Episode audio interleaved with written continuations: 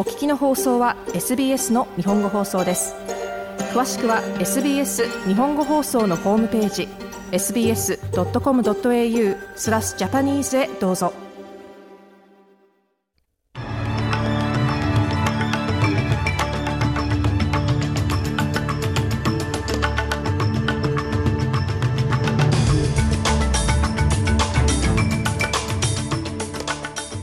ではお伝えするニュースの主な項目です。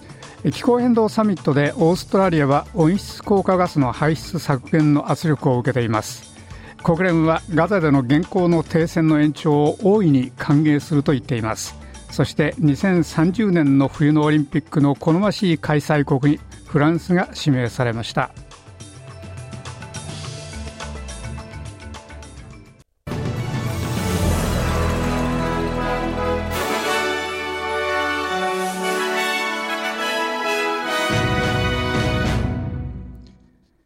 世界の首脳が30日主要な気候会議のためにドバイへ集まる中、オーストラリアは温室効果ガス排出の削減のため、できることをすべてしていることを見せるよう圧力にさらされています。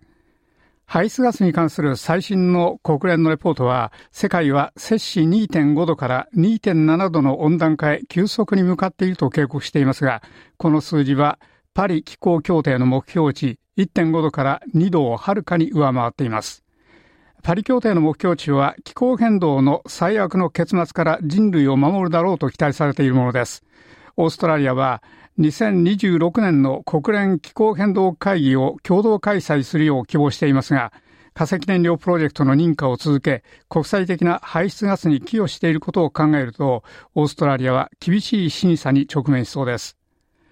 オーストラリアのクリス・ボーエン気候変動担当相は以前、オーストラリアは前の保守連合政権が環境について怠慢だったので、回復すべき失地がたくさんあったと述べました。Australia on climate policy is like the kid that forgot about the exam uh, and has to, has to really come home strongly in the, in the final period. 気候変動に関してオーストラリアは試験を忘れた子供のようです。最後の期間に本当に間に合うように頑張らなければなりません。我々は43%に達したいと思っていて、それを我々の大使の加減とみなしていますが、それは大使です。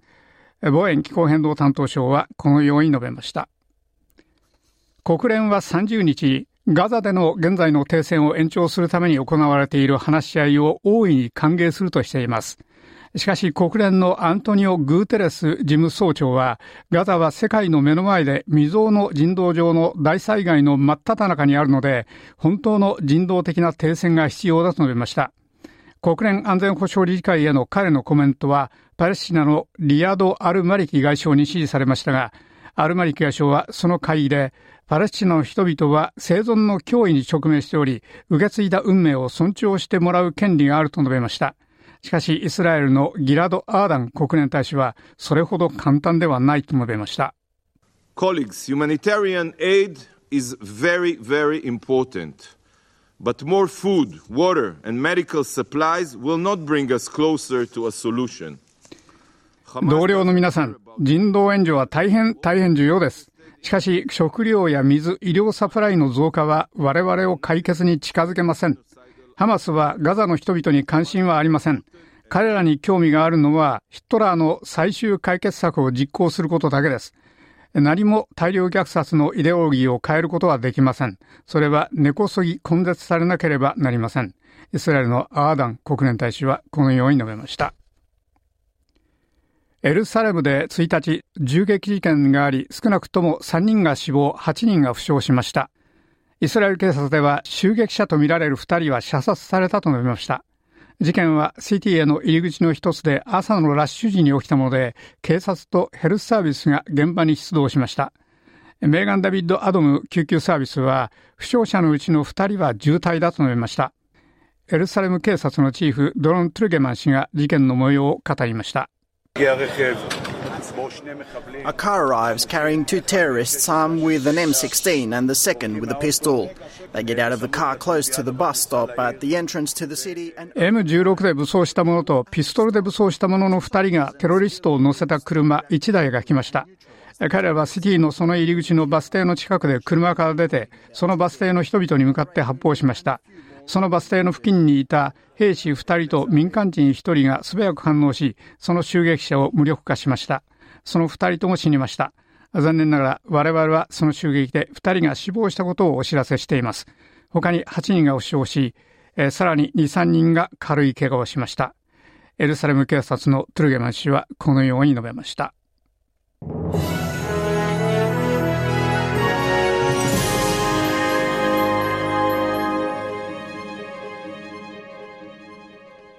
おの放送は SBS ラジオの日本語放送です。ニュースラップをお伝えしています。連邦政府は30日、移民収容所から解放した後、行方不明になっていた収容者1人と連絡が取れたことを確認しました。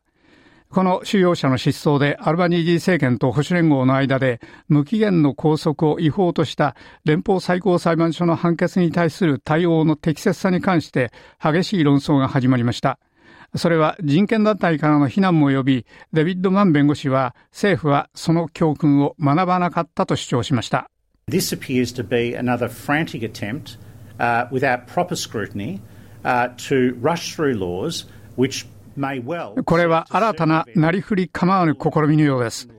自由の権利という点で、この国で何が合憲で合法かということに関して、裁判所の判決を迂回しようとするに等しい法律を適切な点検もなしに急いで通すことです。人権派のマン弁護士はこのように述べました。COVID-19 のパンデミックの最盛期にオーストラリアがその対応に何十億ドルも使ったことが29日、新たなレポートで確認されました。AIHW オーストラリア保健福祉研究所のデータによりますと、2019年から2022年までに保険衛生予算の7.2%に及ぶ480億ドルが使われました。この呆然とするような数字が明らかにされると同時に、別のレポートは、オーストラリア人に対して国中で COVID-19 ウイルスの感染が続いているので、ワクチン接種率を劇的に高めるよう訴えています。そのグラッタン研究所のレポートは、COVID はまだ我々と共にあり、インフルエンザよりも多くの人々を入院させ、死亡させる原因になっているので、ワクチン接種率の低下の結果は致命的だと言っています。オーストラリアの金融規制当局への先住民の苦情が大幅に増えていることが28日明らかになりました。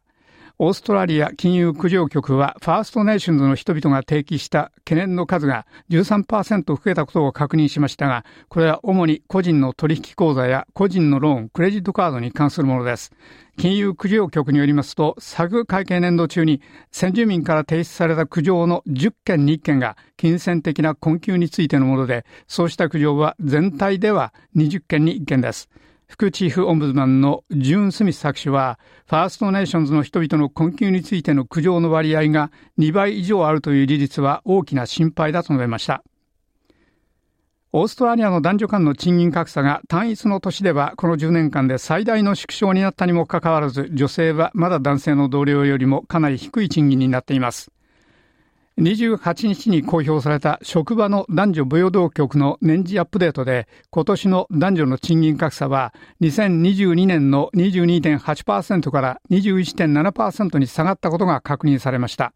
これは主に経営幹部の女性の割合が増えたためです。しかし、当局のウルド理事氏は、最低賃金のクォーターでは、まだ女性が男性よりおよそ50%多く、最高のクォーターでは男性の数が女性の2倍だと述べました。彼女はオーストラリアはこの傾向が続くのは当たり前だと思うことはできないと述べて、その格差とさらに取り組むための行動を呼びかけました。イスラム教徒嫌いレジスターオーストラリアは28日、イスラエルとハマスの間の戦闘が始まって以来、届け出の割合が13倍になったことを明らかにしました。このレジスターは1週間あたり平均30件以上の届け出があるとしていますが、エグゼクティブディレクターのシャララ・アタイ氏は届け出られていない様々な出来事について聞いていると述べました。先週の金曜日までの227件の中には、モスクでの礼拝の嫌がらせ、唾を吐かれたイスラム教徒女性、多数の暴言などがあります。最新のケースには、西ドニーの学校でクリスチャンの小学生がパレスチナ人だったためにテロリストと呼ばれたことがあります。それがきっかけとなって、クリスチャンの学校にイスラエル側かパレスチナ側かに関係なく、ガザの戦争で傷ついたすべての人々のために祈るよう求める手紙が届きました。で、おしまいはスポーツです。2030年の冬のオリンピックの好ましい開催地としてフランスが指名され、2034年の開催地にはソルトレイクシティが選ばれました。誘致の有力候補地は、これでさらに計画の詳細を提供するため、IOC 国際オリンピック委員会との話し合いを強化し、IOC が来年正式に開催地を決める前に国の支援を確保する予定です。しかし IOC は2024年の大会からロシアの選手を排除するかどうかについては述べませんでした。コミュニケーションディレクターのマーク・アダムス氏は IOC はまだ決めていないと述べました。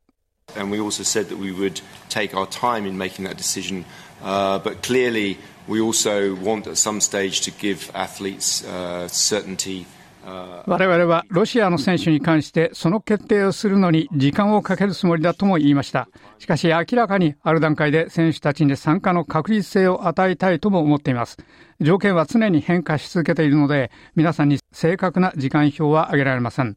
明らかにそれは話し合われています。そして決定した時に皆さんにお知らせします。その間、それらの選手たちは審査され続けます。アダムス氏はこのように述べました。以上、SBS 日本語放送ニュースラップでした。